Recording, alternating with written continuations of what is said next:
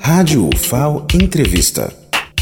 Uma das questões que chamou a atenção aqui na inauguração do Jardim Botânico de Alagoas foi um produto desenvolvido pelo professor Hugo Henrique, que é para reter a água nas plantas. Professor, explica um pouco como é isso.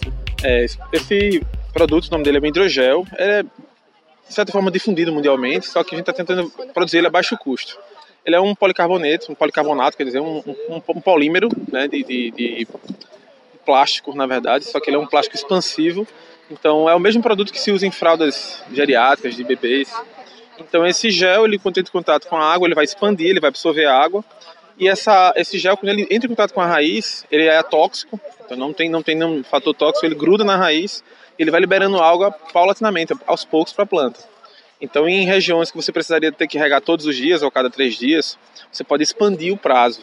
Né? Você pode regar só a cada 7, a cada 10, a cada 15 dias, e sem comprometer fisiologicamente a planta. Então, é um produto que pode ser muito utilizado em regiões de áreas degradadas, que você ficar distante para você levar rega, para você que cultiva sua planta em casa, precisa viajar, e você bota o gel, você vai, vai ter uma garantia de, de, continuidade, de continuidade hídrica da planta.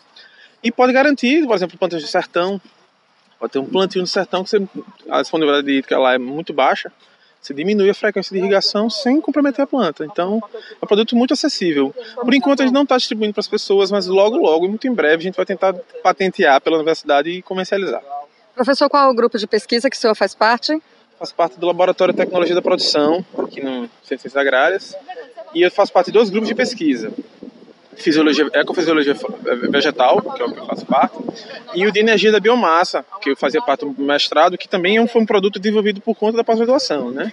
Teve um, um, um, projeto específico, a gente conseguiu desenvolver o polímero, só que em larga escala está complicado ainda por conta do custo, mas a gente vai tentar baratear para comercializar em, em, larga escala, desde que tenha a, a chancela da universidade, né? O crivo da, da universidade, permitindo, então, em breve, o núcleo de inovação tecnológica vai ter novidades aí para nós.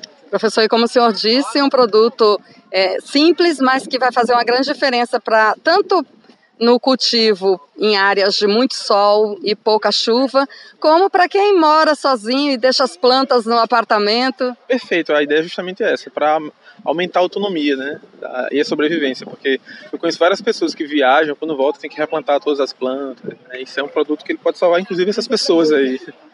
Então é, é muito, muito fácil assim, de, de, de, de manusear, né? Muito fácil manusear. Qualquer pessoa pode manusear. O problema é conseguir ele em baixo custo e nós estamos tentando produzir isso aqui na universidade. Obrigado, professor. Parabéns. Lenilda Luna, do Centro de Engenharias e Ciências Agrárias, SECA, para a Rádio FAO.